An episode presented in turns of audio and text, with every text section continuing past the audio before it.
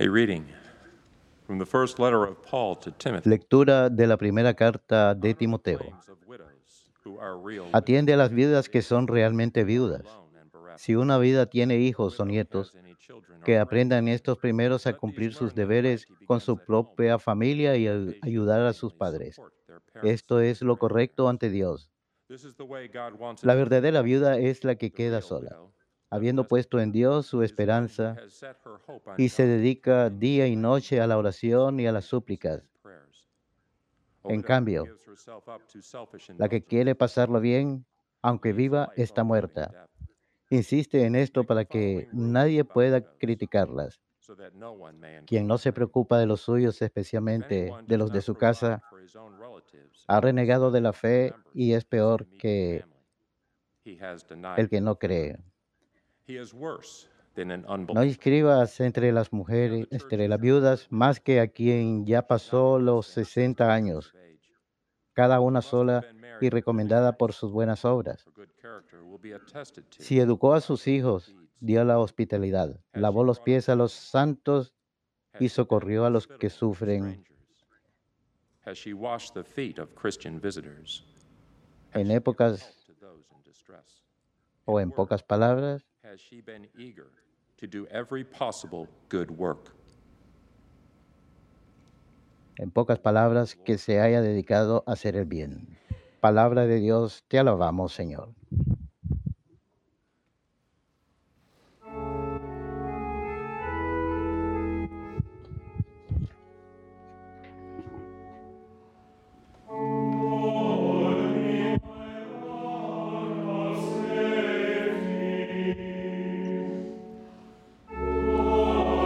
Sé la roca de mi refugio, Señor. Sé la roca de mi refugio, Señor. A ti, Señor, me acojo. No quede yo nunca defraudado. Tú eres justo. Ponme al salvo. Inclina tu oído hacia mí. Ven a prisa a librarme. Sé la roca de mi refugio, Señor.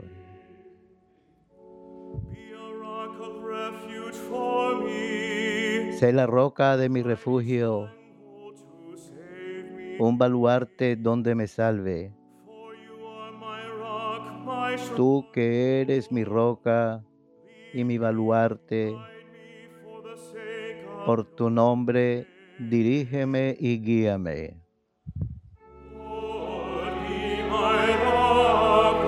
Sé la roca de mi refugio, Señor.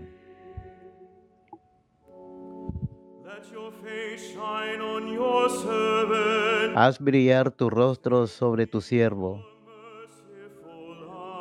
Sálvame por tu misericordia. Sean fuertes y valientes de corazón los que esperan en el Señor.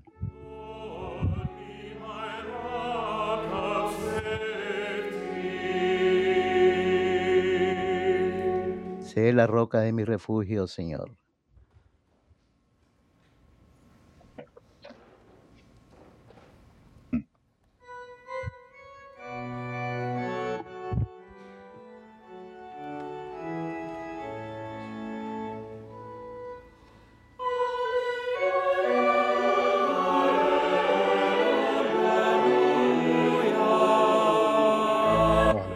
Hallelujah.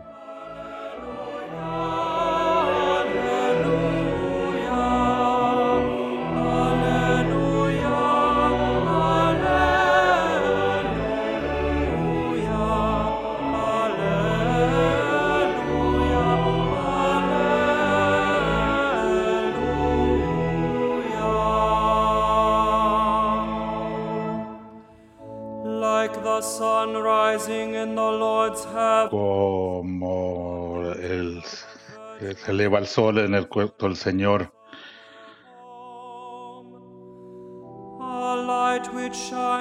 nuestra luz brilla ah, en las estrellas.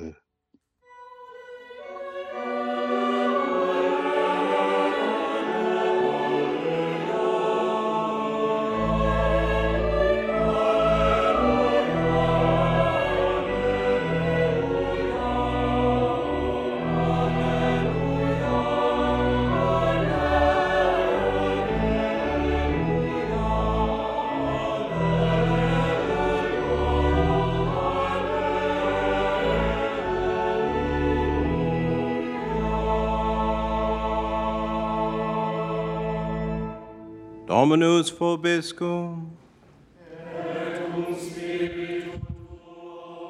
Lectio Sancti Evangelii secundum Mateo.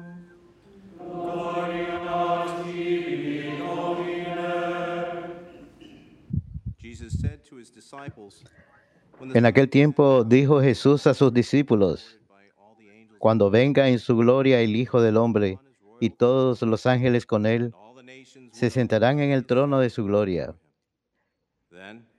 y serán reunidas ante él todas las naciones.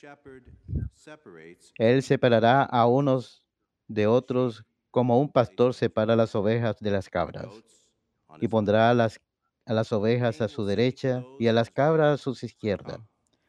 You have Entonces dirá el rey y los de su a los de su derecha, from the creation of the world, vengan ustedes, benditos de mi Padre, hereden el reino preparado para ustedes desde la creación del mundo, porque tuvo hambre y me diste de comer, tuve sed y me diste de beber, fui forastero y me hospedaste, estuve desnudo y me vestiste, him, "Lord, when did we enfermo y me visitaste, en la cárcel y viniste a verme. Entonces los justos le contestaron? Señor, ¿cuándo te vimos con hambre y te alimentamos? ¿O con sed y te dimos de beber? ¿Cuándo te vimos forastero y te hospedamos? ¿O desnudo y te vestimos? ¿Cuándo te vimos enfermo o en la cárcel y fuimos a verte? El rey les dirá, les aseguro que cada vez que lo hicieron con uno de estos, mis humildes hermanos, conmigo lo hicieron.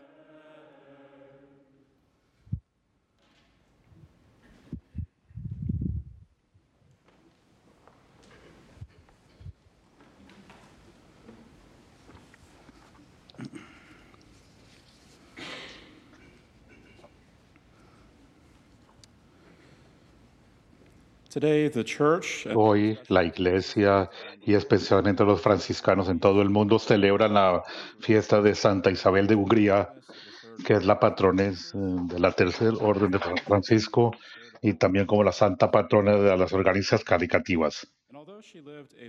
Y a pesar 24 de que she is renowned for her incredible charity se está reconocida por su iglesia para los pobres y los enfermos, into esos que se creen que hoy crecen a la nobleza y a la riqueza, tienen una tendencia en pensar en retener esa riqueza para ellos y de, de hecho incrementarla. Eh, A pesar de eso, Santa Isabel de Santa Isabel nos hace reconocer ¿no? como trabaja poderosamente en la vida de una persona que viene de dicha posición de riqueza y privilegio. Elizabeth was born to King Eh, Isabel nació al rey And- Andrés de II de Hungría y su esposa Gertrudes en el 12 do- 1207. Y como era la costumbre en la época, se hicieron, arreglaron desde muy jóvenes para que ella se casase con el hijo más hija de Germán I de Ferengia, que era un latifundista en, el- en el- lo que hoy en día es Alemania Central. A la edad de los cuatro años la llevaron a las cortes de Ferengi cuando ella la iban a preparar para que sea la futura esposa del, del cuarto. Era una persona muy devota desde su juventud y se inclinaba a disfrutar su tiempo y en hacer actos de impressive. Nuevamente es, impresi- es muy impresionante porque ella se le rodeaba por las comodidades del lujo y el confort que ella se hubiera podido haber bañado en esto. Y cuando se, entre más envejecí, más crecía, se, era muy, mucho más generosa con los pobres y cuidando a los enfermos. turned 18, Lu- Luis el IV cumplió los 18 años y eh, Isabel tenía 14, se desposaron y tuvieron tres hijos juntos. Luis IV eh, era muy, quería mucho a su esposa Isabel y le dio la libertad que ella necesitaba para continuar con sus servicios a los pobres y a los enfermos. Y mientras Luis estaba afuera haciendo sus negocios, eh, Isabel asumió el control, la- el duques, el, el- el rey- el duque de Ferenjo, en- en- cuando tenía los 26 años, cuando su esposo iba a la dieta de Cremona, eh, Isabel daba a la gente que sufrían de los efectos de las inundaciones, de la hambruna y de la peste. Ella distribuyó las almas a través de todo el territorio y construyó un hospital debajo del, castillo que tenía 28 camas para que ella personalmente pudiera atender a los enfermos. Y hay un par de historias de milagros que están registrados de Santa Isabel. El primero se llevó a cabo cuando ella tenía, estaba llevando un panes a los pobres y en su camina se topó con su esposo Luis que regresaba de una cacería. Y eh, él tentó de, evitar que ella siguiera más adelante de- para y ella le demostró lo que llevaba en, con él consigo. Y se llevó a cabo que la gente en el castillo que la había sospechaba que se llevaba tesoros del castillo y cuando ella abrió su canasta Luis estaba sorpreso de ver que había pan fresco especialmente que era el invierno y la otra historia era un niño que tenía lepra que Elizabeth Isabel cuidaba In fact, she went so far as to place the child in the royal couple's own marriage bed. And upon learning about what Elizabeth had done, her mother in law was horrified and immediately went to tell her son. And so Louis rushed to the bed and tore back the covers, only to see the form of Christ crucified lying there. And Louis was so deeply moved by this vision that he said to his wife, Dear Elizabeth, you may always receive guests like that. I shall even thank you for it. And in 1227, Louis went to, prepare, to participate y, y- la, capture la sexta cruzada para capturar la, la Tierra Santa y durante sus viajes se enfermó con la plaga September 11th. y murió en septiembre 11. And the news of his death did not Y la noticia de su muerte no llegó a Isabel hasta el siguiente mes de octubre. When she learned of her husband's passing, Cuando se enteró de la muerte de su esposo, estuvo muy afligida y lloré con el regocijo de toda la vida. Se acaba, acaba de morir. Abandonó el castillo de Warburg con los hijos, se fue al pueblo de Eisenhower. y Esto fue durante el invierno, cuando ella luchó en encontrar eh, una, un hogar para ella y para sus hijos. Y finalmente un hombre se compadeció de ella y le ofreció un establo donde que ella lo agradeció amablemente y ella vivió en un establo con pobreza con sus hijos. Ella no pudo, pudo reflexionar la venida de nuestro Señor que nació en dichas circunstancias semejantes y tenía honor de su compartir en su condición similar. En 12 1228 eh, le después la orden de San Francisco y fue la primera de los terciarios en Alemania. En el mismo año construyó un hospital os- san franciscano en Marburg y continuó a dedicar su vida al cuidar a los enfermos. Y llevó todas estas obras de caridad por el resto de su corta vida hasta su muerte en 1232 a la edad de 24. Entonces la vida de Isabel de caridad fue los frutos de su vida de oraciones, ayuno y santificación. Ella vio los sufrimientos y la miseria de la gente a sus alrededor y cogió la oportunidad para servir, servir a Cristo y a su- trajo los mensajes del Evangelio a través de sus palabras y su- su- sobre su caridad. Entonces Santa Isabel se autosacrificó. El amor cristiano a los pobres y a los enfermos es una inspiración para cada uno de nosotros que logremos encontrar en nuestras propias vidas y en nuestras propias necesidades de ayudarle a los pobres y a la gente que lo necesita y traerles a ellos también el mensaje del Evangelio.